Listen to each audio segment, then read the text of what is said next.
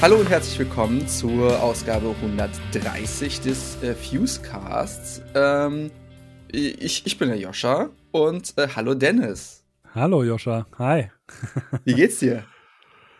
Äh, ja, ich habe quasi vor fünf Minuten äh, ein anderes oder ein, ein, Interview geführt. Das heißt, ich habe quasi gerade aufgelegt, was das angeht. Aber ähm, im Prinzip, äh, im Prinzip geht es mir ganz gut heute, ja. Doch, muss ich sagen. Die Sonne scheint. Ich muss noch äh, dringend im Garten äh, die Blumen gießen. was man halt so macht, ne? Ja, genau. Wenn wir auflegen, gehe ich einkaufen. Also es ist so, wir, wir, wir schieben, wir arbeiten das so in den Alltag ein. Genau. Ja. Äh, du warst aber gestern, äh, du, hast, du warst gestern noch beim Tätowierer, ne? Ja, Tatsache. Äh, Und? Äh, mein erstes größeres Tattoo seit sechs Jahren. Okay. Ist schon, schon krass. Ähm, hat wehgetan, aber ich habe es ganz gut hinbekommen, glaube ich. Hat wehgetan. So, ich muss, ich kann ja hier mal direkt irgendwie, ich habe ja auch das ein oder andere und auch größere Tattoo. Also, äh, wer mir sagt, das tut nicht weh oder man muss da durchhalten und sowas, ey, also ich, ich muss niemandem mehr was beweisen und ich sage hier ganz offen, das tut so Schweineweh und ich tue mich auch sehr schwer damit, das zu, äh, diesen Schmerz zu tolerieren. Ich weiß nicht, wie es dir da geht. Ähm, bei mir ist das so krass tagesabhängig und so krass stellenabhängig. Ich hatte wirklich Stellen, also ich habe, das war jetzt auf dem Oberarm quasi Bizeps und ich habe auf dem Oberarm Trizeps so nach hinten hin, habe ich auch ein Tattoo. Mhm. Und nach hinten, das war das schmerzhafteste Tattoo, was ich jemals hatte. Und okay. vorne hätten wir es fast ohne Pause durchballern können. Zweieinhalb okay. Stunden. Ähm, so, dass ich so, das finde ich irgendwie verrückt, keine Ahnung. Ähm, es, aber es waren halt unterschiedliche Tätowiererinnen und ähm, das, das spielt natürlich auch nochmal eine Rolle und die Maschine, das eine war eine richtige harte Nähmaschine, die sie am Ballern war. ähm, das hat richtig, richtig wehgetan. Und ähm, gestern, ich war, ich war ein bisschen überrascht, weil ich habe so die letzten Nächte nicht so super viel Schlaf bekommen. Ähm, das, äh, da, da, bin ich dann doch immer schnell empfindlich. Aber ja, es, es tut auf jeden Fall weh und vor allem habe ich nach spätestens zwei Stunden, boah, jetzt echt keinen Bock mehr. So, mhm. es ist alles ein bisschen geschwollen, es ist alles wund und ähm, ja, ich finde auch so, dieses, ja, spüre ich überhaupt nicht oder so. Ähm, keine Ahnung, das hatte ich so ein bisschen bei den, beim, bei den Unterarmen, die fand ich noch irgendwie am harmlosesten. Aber äh, ich finde es äh, doch, doch, es, es tut weh. Ich habe mal so eine geile Geschichte gelesen von einer Frau in Belgien, die sich das, hat das Gesicht tätowieren lassen und dann gab es irgendwie Stress, dann hat die den Tätowierer verklagt und hat behauptet, sie wäre eingeschlafen und ähm, hätte nicht gewusst, dass er ihr das Gesicht tätowiert. Und so, no way. Also das, kannst du, da musst du auf richtig harten Drogen sein, dass du einpennst und jemand das Gesicht tätowierst. Also zumindest meine Vorstellung stelle ich mir auch eher schwierig vor. Also, nee. Nee, auf gar keinen Fall. Ich muss ja, ich muss ja, ähm, ich, ich oute mich jetzt hier mal. Äh, ich habe ja tatsächlich schon mal diese, diese äh, Betäubungscreme benutzt, muss ich sagen. Ähm, aber auch natürlich nur in Absprache mit meiner Tätowiererin und so weiter und so fort. Ne? Und da war ich schon geschockt irgendwie, äh, wie krass das ist, also wie krass die wirkt. So, wie, wie mhm. abgefahren das ist. Hast, hast du da Erfahrungen mit? Äh, selber nicht. Ich habe ich hab tatsächlich auch gestern ähm, meinen Tätowierer dann mal gefragt, äh, was da so seine Erfahrung ist, weil er von einem gemeinsamen Freund erzählt hat, der ähm, Tabletten vorher genommen hat, wo ich äh, mich gefragt habe, so, okay, muss man schon aufpassen, was man auch nimmt, dass man nicht dann blutet wie Sau oder so. Ähm, kann jetzt nicht einfach irgendwelche Aspirin nehmen oder sowas. Mhm. Ähm, und da hat er erzählt, dass es halt diese Cremen gibt. Es gibt auch dieses Spray, was die benutzen, um, jemanden so die letzte Viertelstunde noch mal über Wasser zu halten. Das sprühen die drauf und dann wird die Stelle so ganz kurz ähm, noch, mhm. noch mal betäubt für ein paar Minuten. Okay. Aber mit dieser Creme ähm, habe ich bisher nur. Äh, du bist die erste Person, mit der ich rede, die die okay. schon benutzt hat. Ähm, ist ja auch nichts Verwerfliches. Ich meine, du hast ja auch so ein krasses riesen Backpiece mal bekommen. Ich meine, wie viele ja. Stunden saßt du da unter der Nadel? Boah, ich war, glaube ich, viermal vier Stunden da oder so. Ja, ist ja brutal. So, und das ist halt auch das Ding, also ähm, das habe ich halt auch kaum ausgehalten.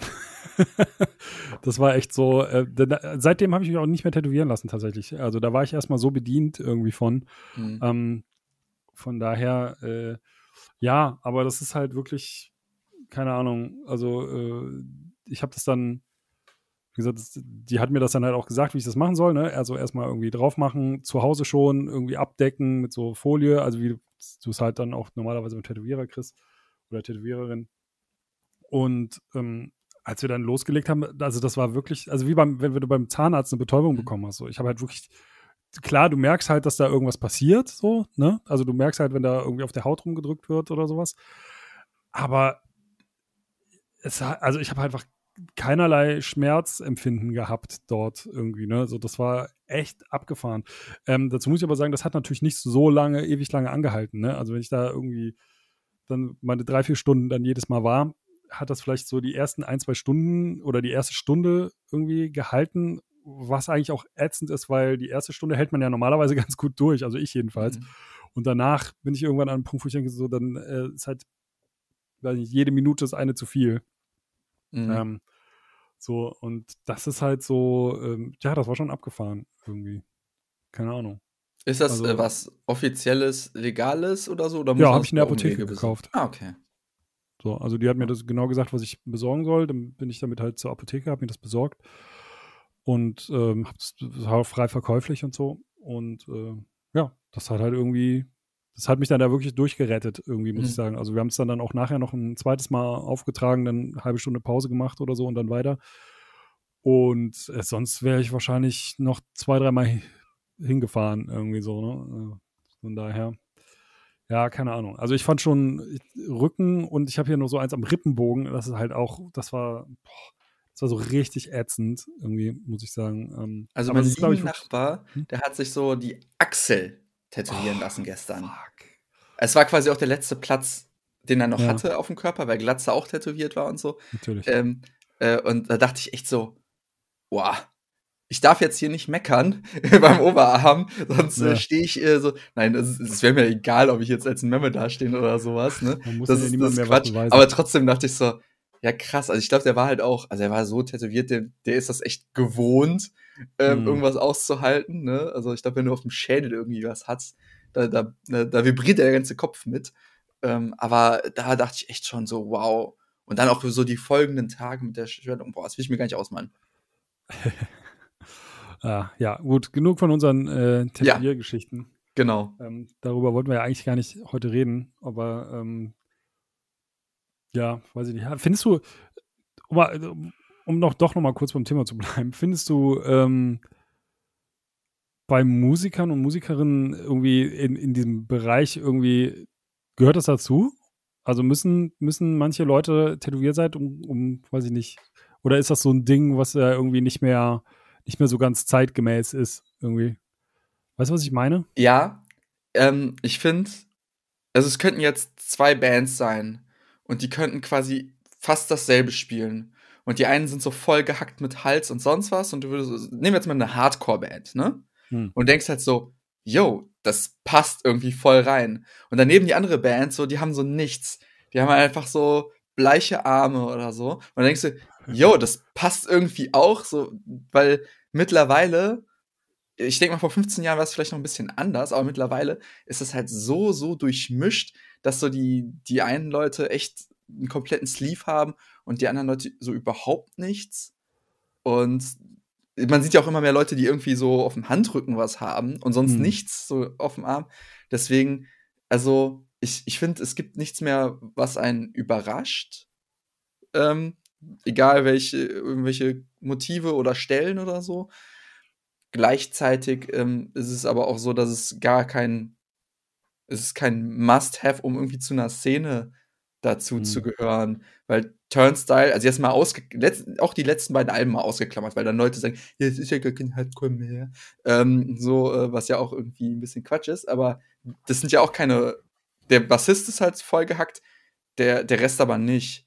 Und mhm. ähm, das, die haben halt trotzdem Hardcore gemacht. Und ähm, Walter Schreifels ist auch nicht voll gehackt oder sowas, ne? Und ähm, Gleichzeitig, ja. gleichzeitig hat aber äh, Sif, der Sänger der Gorilla Biscuits, äh, ein Tattoo-Studio in New York.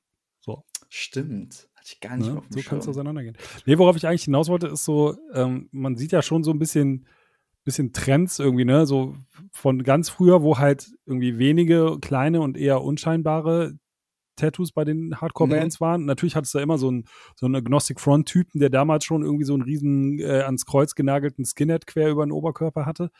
Ähm, dann irgendwann äh, hatte ich das Gefühl, dann war es halt auch so ein krasses Modeding irgendwie, ne, gerade so diese 2006er, 7er Emo-Zeit irgendwie, dass du selbst so Bands hat, äh, bestes Beispiel ist ja so ein Dashboard Confessional, finde ich, ne?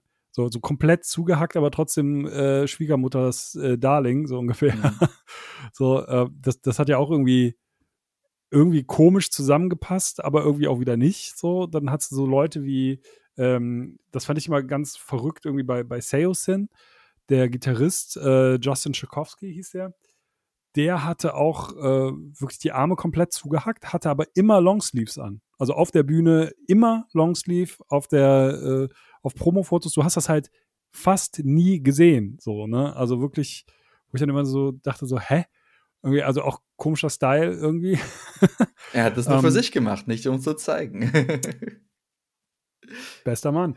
So, nee, aber so, jetzt gerade irgendwie ist es halt auch so ein Ding, also man sieht da immer mehr so auch sehr, sehr junge Menschen, die sehr, sehr vollgehackt sind irgendwie. Also gerade bei so Metalcore, Deathcore irgendwie so, ne, da bist du, bist ja mit Anfang 20 fertig, so ungefähr. Mhm. So, ne? das, äh, das fand ich schon immer irgendwie so ein bisschen krass irgendwie. Also nicht so, weiß ich nicht, ich habe ja kein Problem, oder was heißt Problem damit sowieso nicht so, ne? Aber ich denke mir immer so, ey, lass dir doch ein bisschen Zeit. So. Mhm. also, so, was, was weißt du denn, wenn du mit 30 irgendwie noch ein Tattoo haben willst, was machst du denn dann?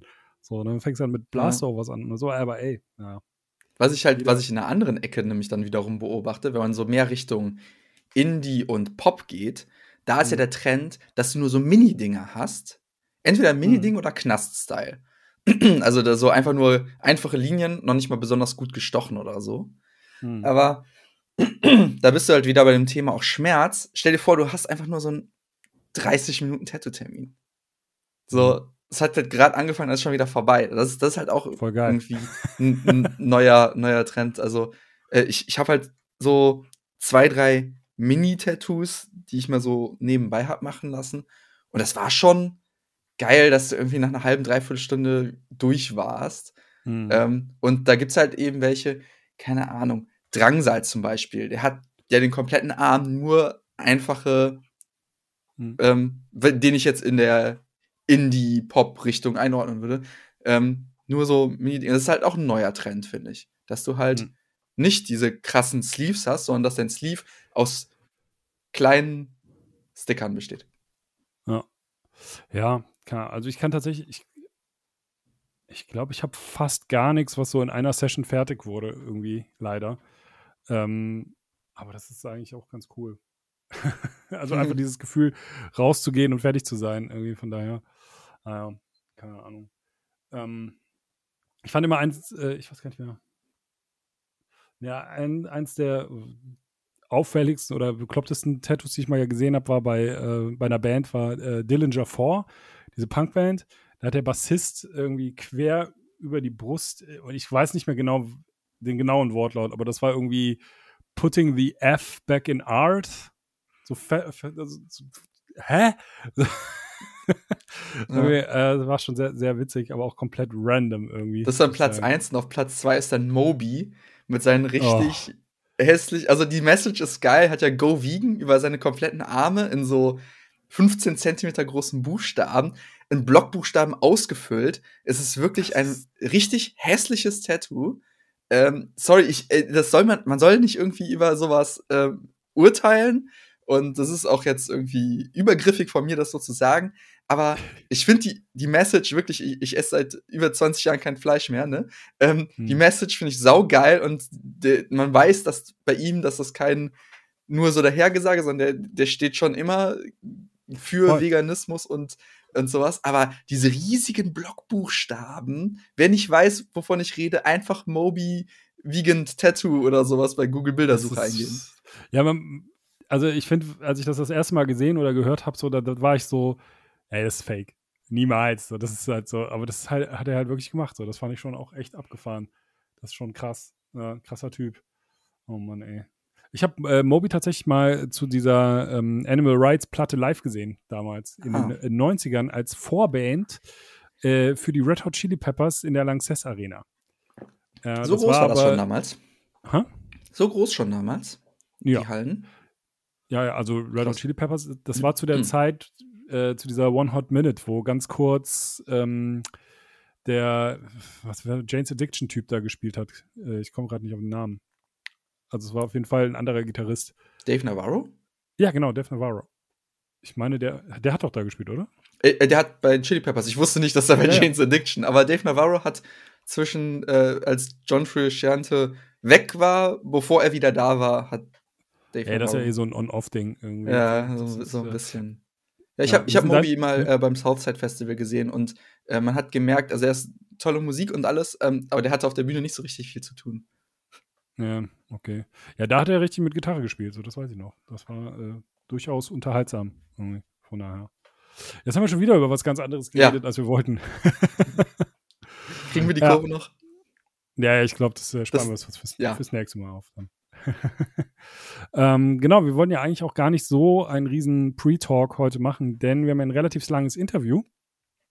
Äh, in der aktuellen Ausgabe, Fuse 100, hat der Rodney, ähm, oder wolltest du noch irgendwas sagen? Bin ich jetzt zuvor Ach, alles gut, alles gut. Ach, hervorragend. Hat äh, Rodney nämlich für uns ein Interview mit äh, Robin von The Ocean gemacht. Das äh, könnt ihr auch im aktuellen Heft, wie gesagt, lesen. Aber ähm, ja, ich habe das halt auch als Audiofile bekommen und von daher haben wir heute in der Ausgabe ein Interview äh, von Robin mit äh, Robin und Rodney. So. ähm, von The Ocean und äh, Rodney, genau, unseren, den kennt ihr ja vielleicht, der äh, ist da auch sehr umtriebig Social Media mäßig und hat natürlich, war ja auch schon mal als Musiker zu Gast tatsächlich mit seiner Band. Irgendwie, genau, den hatte ich ja auch schon mal hier. Und ja, da hören wir jetzt mal rein, würde ich sagen, ne? Alles klar.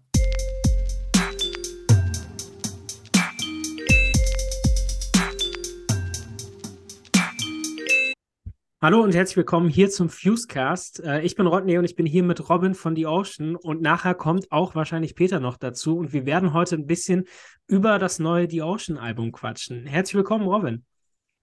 Ja, schönen guten Abend. Danke für die Einladung.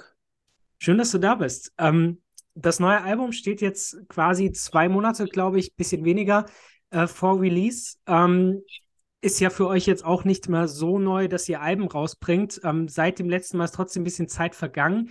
Plus, wir hatten eine riesen Pandemie zwischendrin. Wie fühlt sich's an und was hat sich vielleicht auch geändert im Hinblick auf Erwartungen? Also geht man mit demselben Gefühl rein oder weiß man, dass man diesmal vielleicht nochmal an einem anderen Maßstab ansetzen muss? Ich glaube, jedes Album ähm, bringt seine eigenen Erwartungen und Anforderungen mit und das ist ja auch immer so ein fluid process. Also ein, ein Album beeinflusst das nächste und viele andere Dinge, die so im Leben um einen rum passieren, beeinflussen das natürlich auch. Und insofern fängt man nie mit einem neuen Album am selben Ausgangspunkt an wie mit dem letzten davor. Äh, man ist ein anderer Mensch, man ist gealtert, vieles passiert und auch musikalisch ähm, hat man sich irgendwie entwickelt und künstlerisch hat man irgendwie neue ähm, Ausdrucksformen vielleicht gefunden oder Sachen sind langweilig geworden oder wie auch immer. Insofern ist das notwendigerweise immer so wie Äpfel mit Birnen vergleichen irgendwie. Ähm, und außerdem kann man sich auch nicht meistens nicht wirklich dran erinnern. Ich äh, habe nur noch eine sehr grobe Vorstellung von dem Mensch, der ich war, als ich Aeolien geschrieben habe, 2006 oder 2007.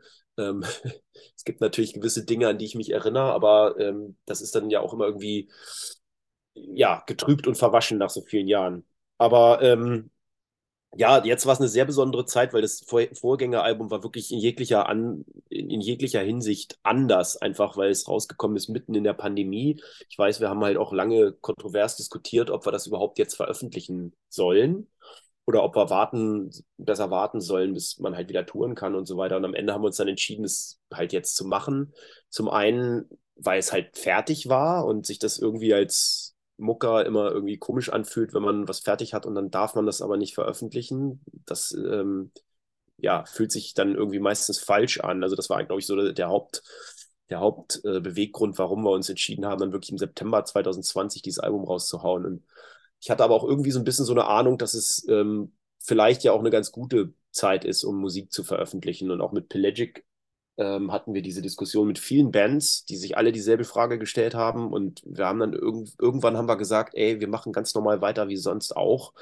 Ähm, auch wenn ihr nicht touren könnt, ist es im Prinzip eine, ganz gute Zeit, um neue Musik zu veröffentlichen, weil die Leute sitzen alle zu Hause, haben viel Zeit und ähm, geben auch nicht die ganze Kohle für Festivals aus und für äh, in einer Bar hocken und Alkohol trinken, sondern vielleicht auch für Platten bestellen oder wie auch immer. Und deswegen haben wir uns dann halt entschieden, es zu machen. Und am Ende war das auch total gut. Und die Platte ist ja absurderweise sogar auch gechartet in Deutschland auf Platz 9. Das wäre wahrscheinlich auch nie passiert, wenn nicht Pandemie gewesen wäre.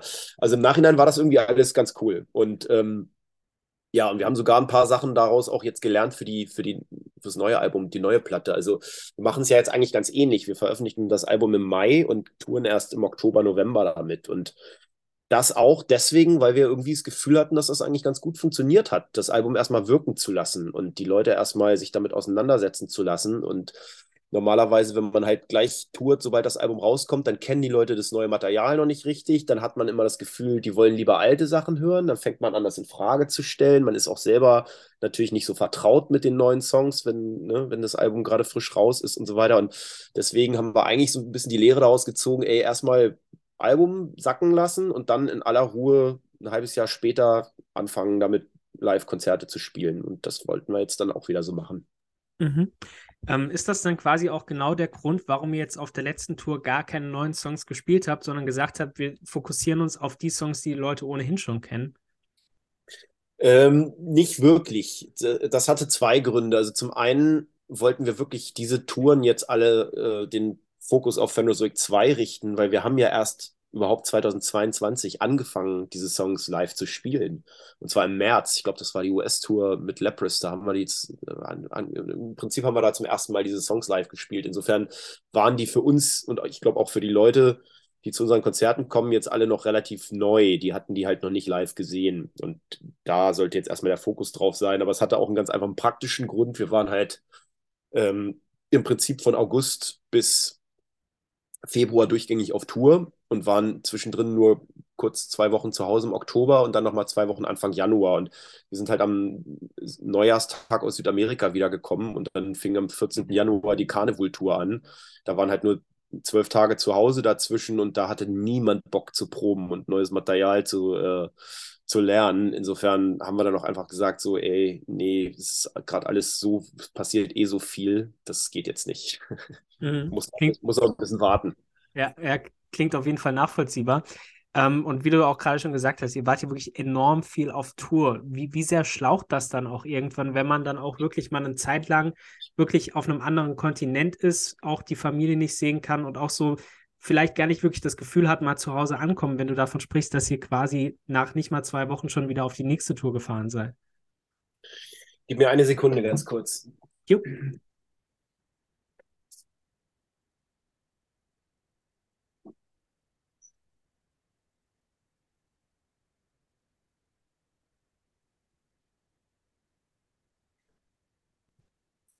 So, da bin ich wieder. Ähm, ja, es war ein extrem intensives Jahr 2022 für uns. Wir waren kaum zu Hause.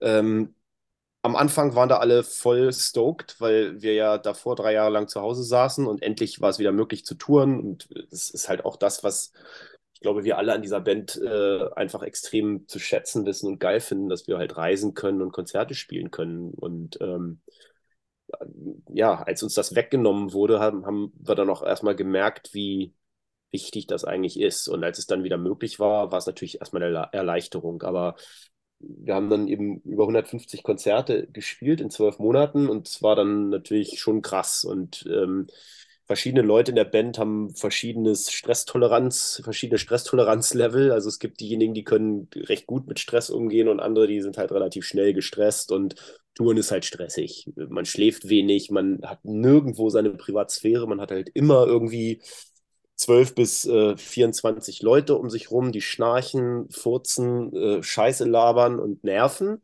aber mit denen man auch eine gute Zeit haben kann.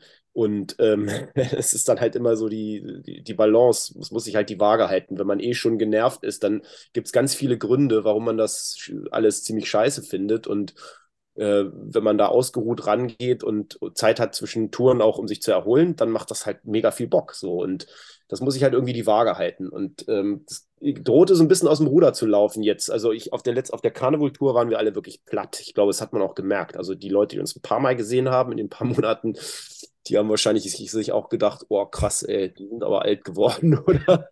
Keine Ahnung. Also wir waren wirklich platt am Ende. So. Und gerade Südamerika und USA-Touren sind halt auch immer noch anstrengender als Europa. Ähm, einfach weil die Distanzen riesig sind, weil man in Südamerika muss man fliegen von jeder Stadt in die nächste. Das heißt immer früh aufstehen, Stress am Flughafen mit Gepäck einchecken und so weiter, das ganze Zeug mitnehmen und so. Und USA sind halt einfach die Entfernungen super riesig und ähm, gleichzeitig wird man auch als Band nicht so geil behandelt von Veranstaltern. Also diese Gastfreundschaftlichkeit, die wir hier aus Europa kennen, die gibt es da halt einfach nicht. Da kriegt man halt 10 Dollar Buyout und darf sich dann was zu knabbern suchen. Und es gibt halt keinen fetten Backstage mit Buffet und äh, Hotels und so weiter, gibt es da alles nicht. Insofern ist da natürlich die, sind die Abnutzungserscheinungen da noch größer als hier. Und ähm, mhm. dann wird man halt, da ist man halt irgendwann einfach platt. Und ja, das war jetzt halt so. Also wir waren jetzt alle echt froh, dass wir nach Hause gekommen sind und äh, jetzt erstmal paar Monate lang gar nichts machen, beziehungsweise ganz andere Sachen, wie halt Presse und ähm, jeder halt so das, worauf er Bock hat. Ja, ja, kann ich mir vorstellen. Also auch gerade natürlich mit den Distanzen, die man hinter sich legt, gerade in den USA, das ist ja schwer vergleichbar. In Deutschland kannst du ja zwei Stunden fahren und bist in einer komplett neuen Ecke, wo neues Publikum wartet, das diese Wege ja auch, auch gar nicht auf sich nimmt.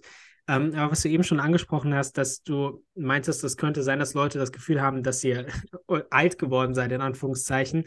Ähm, ihr habt euch ja mit genau dem Thema, also dem Älterwerden, auch auf der zweiten Single auseinandergesetzt, ähm, sowohl im Text als auch im Video.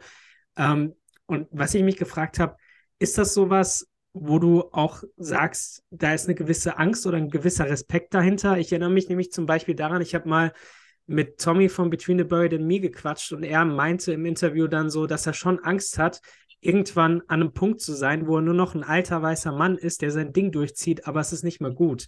Ist das auch so eine Angst, die du teilen kannst, oder siehst du eher den Vorteil darin, älter zu werden und eigentlich so diesen ganzen Stil, den du mit The Ocean angefangen hast, immer weiter zu verfeinern? Du meinst so dieser, der Tennisspieler, der den Absprung nicht schafft und sich genau. dann irgendwie denkt, ja, jetzt äh, geht es nur noch bergab und trotzdem ist man irgendwie nicht bereit aufzugeben. So ähm, kann ich total nachvollziehen, diese Gedanken. Ich glaube, das gibt es auch für Musiker. Und ich habe immer großen Respekt, wenn Leute dann rechtzeitig den Absprung schaffen. Jetzt zum Beispiel Dillinger Escape Plan, ne, bei denen ja auch tatsächlich Sport eine wichtige Rolle gespielt hat. So äh, ist klar, wenn man dann irgendwann 40, Mitte 40 ist, sich dreimal schon den Arm gebrochen hat, dann ähm, fragt man sich wirklich vielleicht, wie lange soll ich das noch machen? Aber andererseits gibt es natürlich auch viele Beispiele von Musikern, die hervorragend gealtert sind. Äh, und das muss, da muss man nicht nur an Buena Vista Social Club denken, sondern das gibt es auch im, im äh, Rock oder im, im, Metal sogar, finde ich. Ich glaube, das muss jeder so ein bisschen für sich selbst wissen, ähm, dass man also ich habe überhaupt keine Angst davor, so kreativ ausgelutscht zu sein und irgendwann immer nur noch dasselbe Riff zu spielen und so keine Ideen mehr zu haben.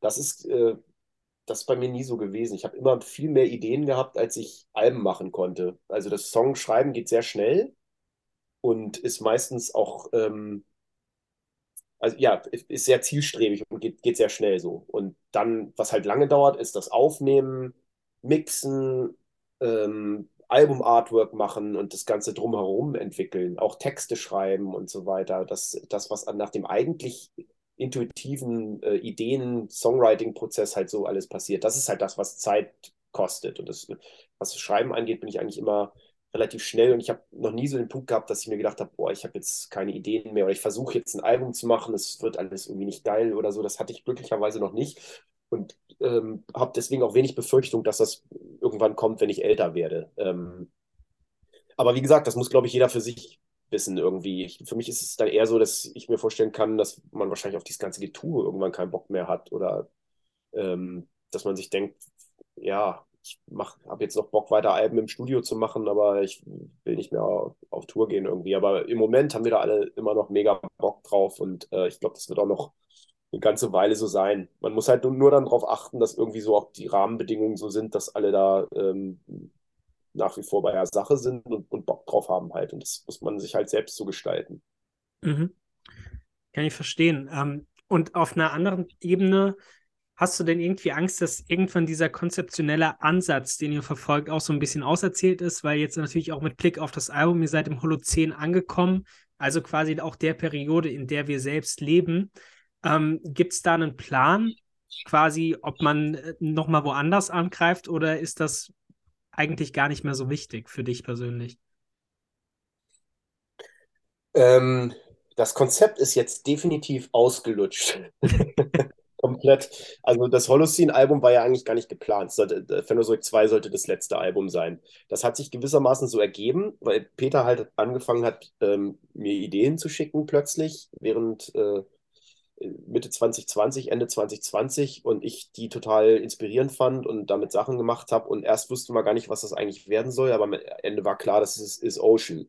Und dann war für mich auch klar, dass das irgendwie ähm, dort ansetzt, wo ähm, Phenozoic 2 mit Holocene aufgehört hat, musikalisch. Ähm, das Album ging ja schon auf der zweiten Hälfte mehr in so eine düstere elektronische Richtung.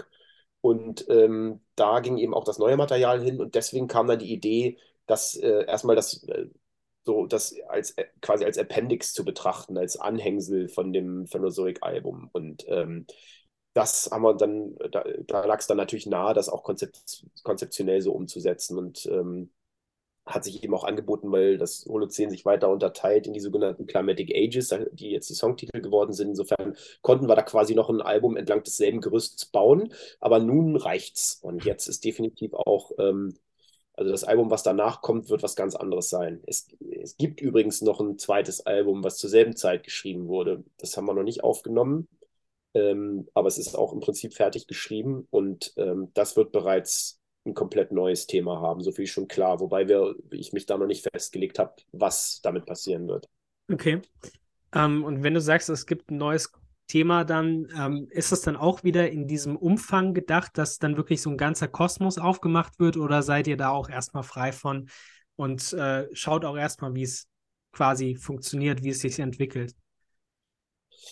Ähm, das kann ich noch nicht sagen, weil da steht wirklich noch gar nichts. Ich kann okay. mir auch durchaus vorstellen, mal ein Album zu machen, was überhaupt äh, keinen konzeptionellen Rahmen hat, aber ähm, ob das dann so passieren wird, ist fraglich. Ich habe es halt immer gerne gemocht, ein gewisses Gerüst zu haben ähm, oder so, so einen roten Faden, an dem ich mich selbst auch entlanghangeln kann, wenn ich Texte schreibe und der mich dann selbst in die Tiefe führt. Ich, es hat für mich irgendwie immer Sinn gemacht, nicht weil ich unbedingt Konzeptalben schreiben wollte, sondern weil ich einfach irgendwie immer mich gerne tief auf ein Thema eingelassen habe und dann ähm, gab es meistens mehr dazu zu sagen, als man innerhalb eines Songs machen konnte. Und deswegen äh, hat sich das dann so ergeben, dass es immer irgendwie so ein so eine Art Überthema gab halt für jedes Album.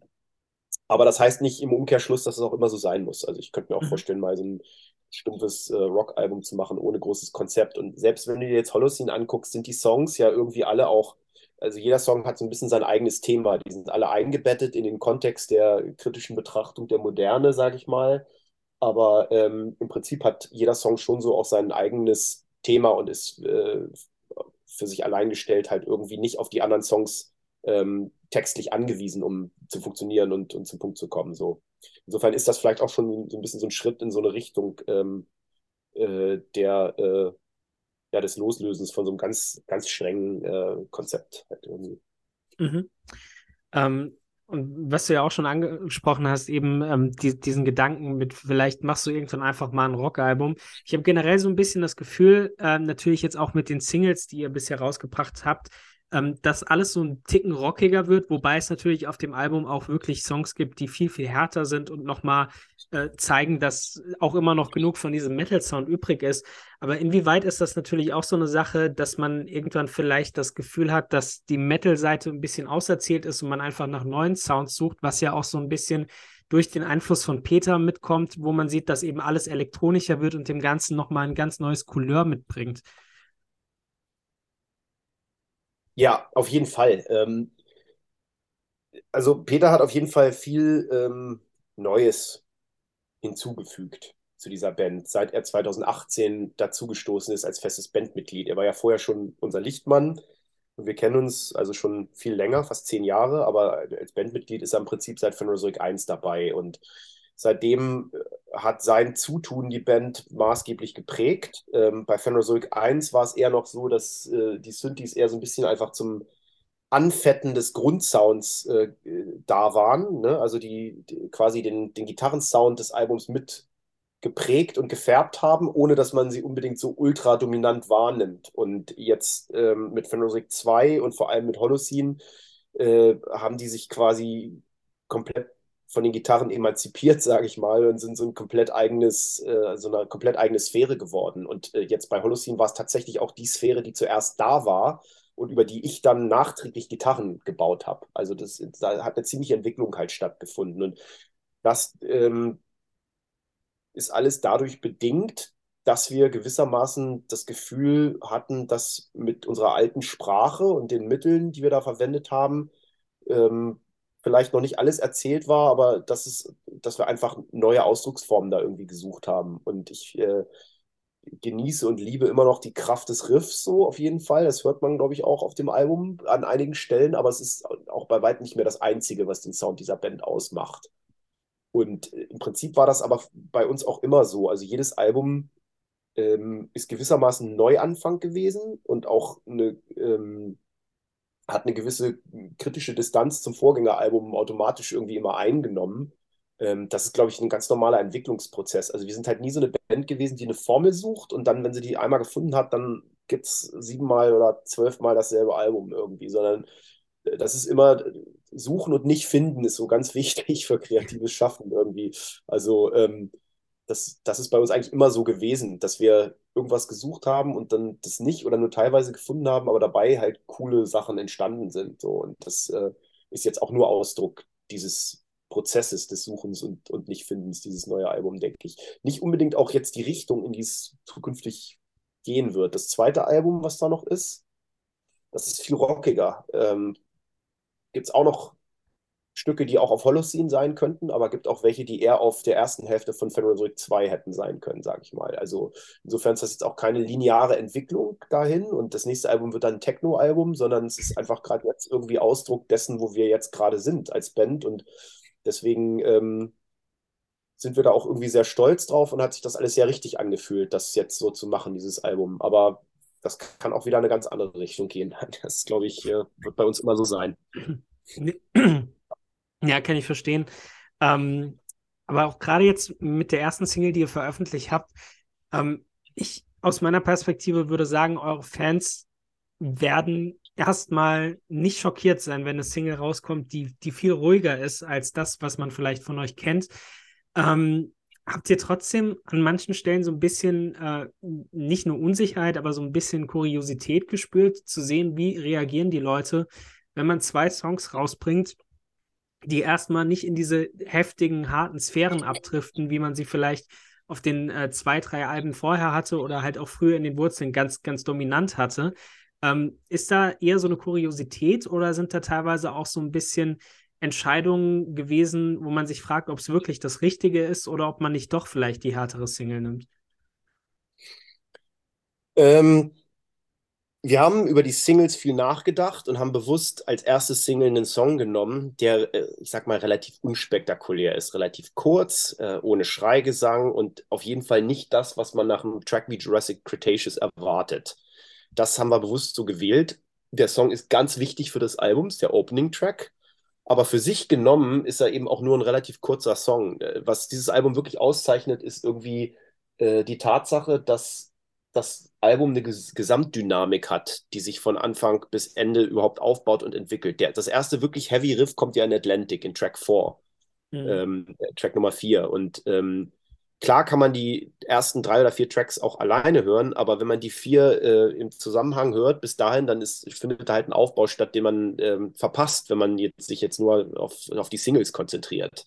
Und das ist für mich auch das, was ein gutes Album ausmacht irgendwie, dass es ganz schwierig ist, am Ende ein repräsentatives Moment zu finden, weil jeder Song irgendwie so unterschiedlich und eigen ist und weil die Songs auch irgendwie in sich zusammen erst wirklich ihre geballte Wirkung entfachen. Und ähm, ich glaube, da ist Holocene wirklich ähm, so ein Paradebeispiel da, dafür. Äh, für ein Album, was man, glaube ich, nicht versteht, wenn man sich auf die Singles konzentriert. Deswegen haben wir da viel drüber geredet, durchaus. Und wir haben uns am Ende für Pre-Boreal als erste entschieden, um auch gewissen, äh, bewusst ähm, Erwartungen ähm, von Kopf zu stoßen, ein bisschen. Ne, wir hätten auch jetzt erstmal einen der Heavy Tracks, Subatlantic oder sowas nehmen können, sage ich mal. Das wird aber jetzt erst die vierte Single. Die ersten drei sind alle relativ ruhig gewesen, sage ich mal, vor allem auch Sea of Reeds. Ähm, glaube, jetzt denken viele Leute so, das wird so ein total softes Album, was es am Ende aber eigentlich gar nicht ist, finde ich. Ähm, mhm. Klar, es sind äh, weniger harte Gitarren und es, es, gibt weniger Schreigesang, aber insgesamt ist das, glaube ich, unser düsterstes Album, was wir gemacht haben. Es hat halt so eine, so eine ähm, langsame, treibende Schwere, wie so ein ähm, ja, wie so ein langsam unter der Oberfläche lang schrammender Eisberg und ähm, hat da auch irgendwie mehr eine Nähe zu Massive Attack als zu irgendwelchen Post-Metal-Themen, sage ich mal, aber ist trotzdem halt heavy so und mhm. ähm, ich glaube, das versteht man aber erst, wenn man sich wirklich auf das Album komplett einlässt und das halt dann durchhört so. Ja. Ja, ich kann das komplett nachvollziehen, jetzt auch nachdem ich das Album zwei, dreimal gehört habe. Ähm, ergibt das alles, also dann ergeben auch die Singles viel mehr Sinn, weil sie natürlich in den Kontext gepackt sind und man natürlich auch diesen Aufbau so ein bisschen erfährt und dann die Parts, die dann natürlich rausbrechen, weil sie härter sind, nochmal einen ganz anderen Impact haben. Ähm, deswegen an der Stelle, das kann ich komplett nachvollziehen auch. Ähm, aber interessante Herangehensweise auch einfach erstmal so die, die Erwartungshaltung so ein bisschen äh, vorzudefinieren, beziehungsweise da auch so ein bisschen mit den Zus äh, Zuschauern, sage ich schon, natürlich Zuhörern und Zuhörerinnen ein bisschen zu spielen ähm, und so ein bisschen vorzuschulen, auf was man sich gewissermaßen einzulassen hat. Ähm, ja. Und ich glaube, korrigiere mich, falls ich es falsch, äh, falsch aufgefasst äh, habe, aber ich glaube, Holocene ist jetzt auch das erste Album, das ihr nicht mehr zusammen mit Metal Blade macht, oder? Richtig, ja. Das ist das erste Album, was komplett über Pelagic erscheint. Ähm, auch das war jetzt eine bewusste Entscheidung. Ähm, mhm. Wir haben jahrelang eine gute Zusammenarbeit mit Metal Blade gehabt. Die haben uns als Band auf jeden Fall massiv auch aufgebaut und geholfen, wofür wir ihnen sehr dankbar sind. Aber ähm, ich habe halt parallel 2009 äh, mit Pelagic angefangen und was damals noch irgendwie so eine Keller ähm, selber Pakete-Pack-Aktion war, ist halt mittlerweile auch einfach zu meinem Hauptjob geworden ähm, mit sieben Festangestellten mittlerweile und wir haben mittlerweile auch einfach die Infrastruktur geschaffen, um das, was Metal Blade uns angeboten haben, auch selber zu machen. Ähm, was Vertrieb angeht, was Promo angeht, was alle, alle Disziplinen äh, des Albumveröffentlichens angeht, sozusagen. Und ähm, deswegen hatte ich jetzt auch das nötige ähm, Vertrauen da in unsere eigene Kraft zu sagen, wir brauchen Metal Blade hier nicht mehr, wir können das selber machen. Wir haben denselben Digitalvertrieb, wir haben denselben physischen Vertrieb in den vielen Territories und äh, haben auch natürlich auch viel durch, durch äh, die Zusammenarbeit mit Metal Blade gelernt. Und ähm, ja, deswegen war diese Entscheidung ähm, relativ klar, dass wir das jetzt komplett selber über Pelagic machen. Mhm. Ähm, generell habe ich momentan so ein bisschen das Gefühl, es ist jetzt ja natürlich kein komplett neues Phänomen, dass Bands eigene Labels gründen, aber Cult of Luna zum Beispiel haben mit Red Creek auch ein eigenes Label gegründet, jetzt auch schon andere Artists gesigned. Ähm, selbes auch bei Periphery, die vor ein paar Jahren sich dann auch losgekoppelt haben. Ähm, wie nimmst du das aktuell auch gerade wahr? Gibt es da wieder so eine Art Gegenkultur, weil man merkt, dass die Musikwirtschaft äh, sehr viel sich in die eigene Tasche steckt? Aber gar nicht so viel tut für kleine Bands, die sich eigentlich genauso gut selbst vertreiben können mittlerweile. Das sehe ich tatsächlich äh, aus Label-Perspektive überhaupt nicht so, weil ähm, natürlich kann man erstmal sagen, klar, jeder, jede Band hat ähm, tendenziell Access äh, zu digitalem Vertrieb, jeder kann sein Album überall hochladen und äh, tendenziell unbegrenzt viele Hörer erreichen, aber so ist, das ist ja nicht die Realität. Ähm, nur die Tatsache, dass man sein Album irgendwo verfügbar machen kann, heißt noch lange nicht, dass die Leute es auch hören.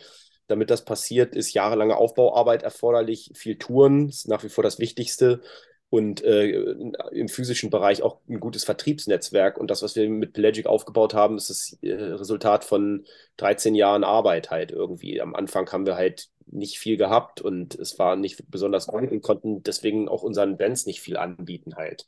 Und mittlerweile ist das halt anders. Und ähm, ich glaube, dass wir als Label ähm, Bands einen ganzen Apparat bieten können, ähm, um, ihr, um ähm, ihre Zuhörer zu erreichen und auch eine Hörerschaft aufzubauen, den Bands, äh, äh, also zu dem Bands normalerweise alleine ähm, einfach keinen Zugang haben. Und deswegen sind Labels nach wie vor meiner Meinung nach sehr wichtig. Ähm, dass es da jetzt so einen Trend gibt, seh, weiß ich nicht, sehe ich nicht. Es ist natürlich so, wenn man es selber macht, bleibt am Ende immer mehr übrig klar, je mehr Leute ihren Teil vom Kuchen abhaben wollen, desto kleiner wird der Teil. Das ist in der Musikindustrie nicht anders. Und wenn man die Möglichkeiten hat, es selber zu machen, dadurch, dass man äh, ein Label gründet, da viel Arbeit und Zeit reinsteckt und sich diese ganzen Dinge halt über Jahre aufbaut, dann macht das mega viel Sinn. War bei uns ja ganz genauso. Ähm, insofern, das, äh, das ist, das ist, glaube ich, schon immer so gewesen. Aber die meisten Bands haben da auch keine Nerven und äh, zu und äh, machen sich, glaube ich, auch kein Bild davon, wie viel Arbeit das halt wirklich ist und auch wie viel Risiken und Kosten da involviert sind. Also Major Labels machen mit, ich glaube, 10, weniger als 10 Prozent ihres Repertoires ähm, machen sie, äh, machen den gesamten Gewinn aus. Das heißt im Umkehrschluss 90 Prozent was, dessen, was die veröffentlichen, sind Flops, da, weil da so viel, da geht so viel Kohle rein und am Ende kommt einfach nicht genügend rum, um die Kosten zu decken. So, das ist äh, bei Indie-Labels sind die Verhältnisse vielleicht ein bisschen anders, aber es ist immer noch so, man geht unglaublich viele Risiken ein und arbeitet am Ende eine Menge für Dinge, wo man am Ende noch draufzahlen muss als Label. Da haben halt die meisten Bands auch gar keinen Bock drauf. Für mich war es halt gewissermaßen so, dass es ähm, einfach so passiert ist, weil ich habe damals ursprünglich Metal Blade gefragt, ob die unser Flagschen-Album veröffentlichen wollen. Das wollten sie nicht. Und Andreas Reisnauer hat mir gesagt, mach doch selber. Und dann hat er mir ein paar Vertriebskontakte gegeben. Ich habe mir dann gedacht, ja, okay, können wir versuchen wir das mal. Und dann hat das angefangen, mir Spaß zu machen. Auch dann andere Bands, die ich cool fand, zu supporten und zu veröffentlichen. Und ähm, nach einem kolossalen Flop war die dritte Platte dann auch mit Goddess and Astronaut, eine Band, die sich gut verkauft hat. Und dann ähm, hat mir es halt Bock gemacht und es ist dann halt so graduell gewachsen um Ocean rum und mittlerweile hat es Ocean überholt gewissermaßen, was einfach die Arbeitsintensität angeht. Aber äh, mir hat das halt immer Spaß gemacht. Ich bin auch nie der Typ gewesen, der gesagt hat, ich möchte in der Band nur Gitarre spielen, sondern ich hatte immer auch ähm, Management und ähm, ja, Promotion, Social Media, all, all diese Aspekte, die halt da halt passieren, fand ich immer total interessant und spannend. Und deswegen hat sich das für mich auch natürlich irgendwie so zusammengefügt, dass ich in allen Bereichen irgendwie ähm, Bock habe, da mitzuspielen halt. Ja, ja, kann ich mir vorstellen. Und jetzt, ähm, wie du auch gesagt hast, dadurch, dass es ja auch zu einem Hauptjob geworden ist, den du auch perfekt natürlich mit The Ocean verbinden kannst, ähm, hast du natürlich auch die Situation, dass man dann eben sagen kann, okay, Metal Blade ist natürlich jetzt einfach ähm, vielleicht gar nicht mehr nötig, um das zu erreichen, was ihr jetzt auch so erreichen werdet. Ähm, wie ist denn jetzt so generell noch die Aussicht in die Zukunft? Also Du hast ja schon gesagt, das nächste Album ist auch schon geschrieben. Habt ihr schon einen Termin, wann ihr ins Studio geht oder wollt ihr euch jetzt auch wirklich mal die Zeit nehmen, gerade nach so einem anstrengenden Jahr wie letztes Jahr, ähm, um erstmal so ein bisschen sich auch wieder zu setteln, das Album gut rüberbringen, die Tour zu spielen und dann weiter zu gucken? Oder seid ihr wirklich auch schon gerade mit Blick auf die Management-Perspektive komplett durchgetaktet und habt die nächsten zwei Jahre geplant?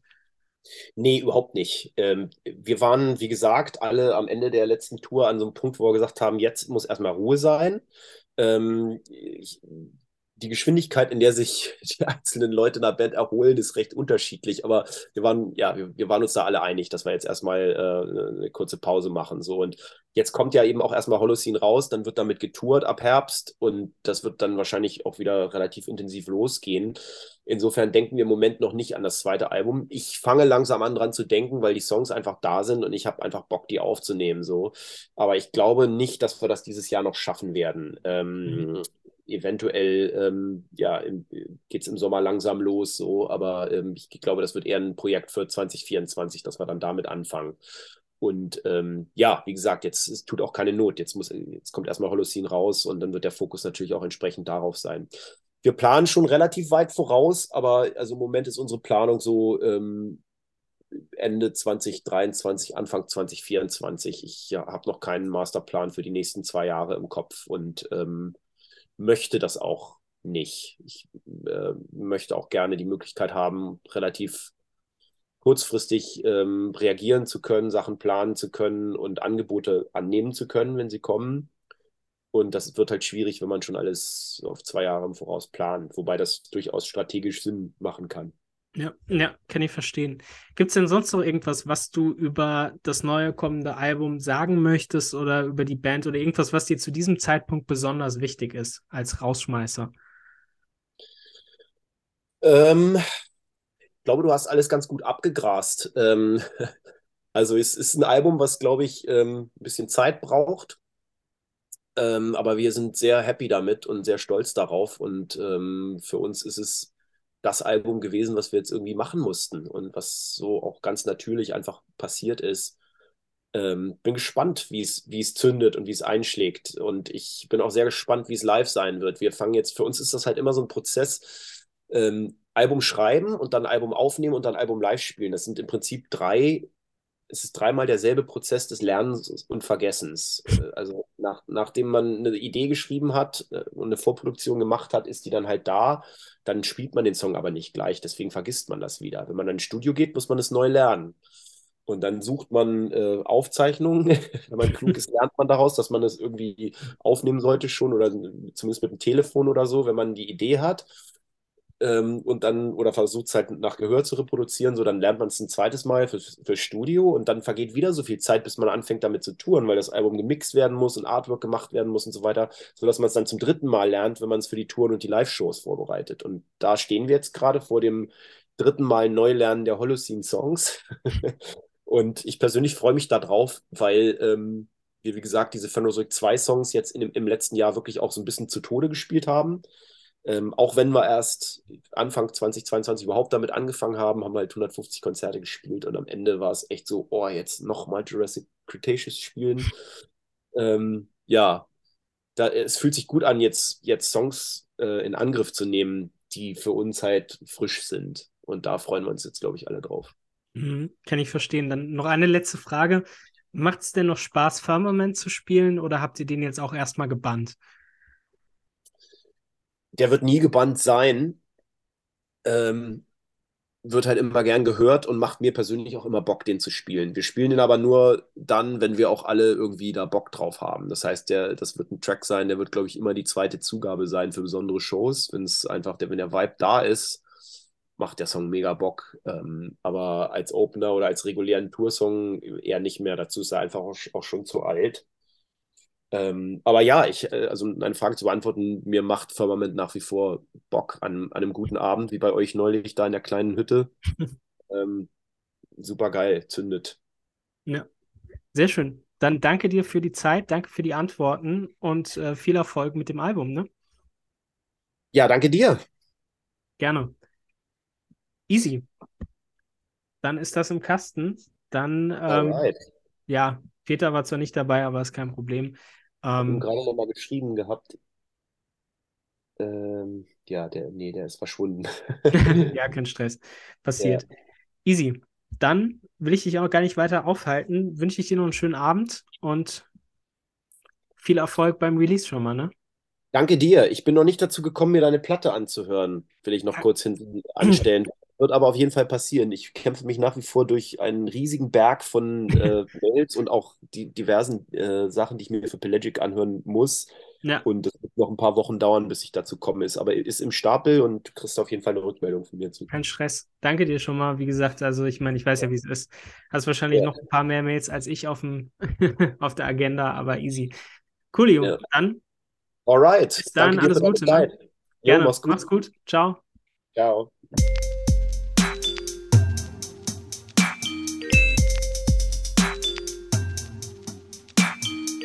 So, das war unser Interview mit ähm, The Ocean, mit Robin von Pelagic Records und The Ocean. Äh, das Rodney gemacht hat, wie gesagt, das könnt ihr in der aktuellen Ausgabe auch nochmal nachlesen oder einen Ausschnitt davon. Äh, allgemein, wenn ihr Bock habt auf die ganzen Interviews, dann schaut mal auf unserer Steady-Seite vorbei oder abonniert das Heft. Das wäre mega. Ansonsten, äh, ja, wir haben noch ein paar Interviews, die wir jetzt in den nächsten Wochen unters Volk bringen wollen. Joscha, stimmt's? Jawohl.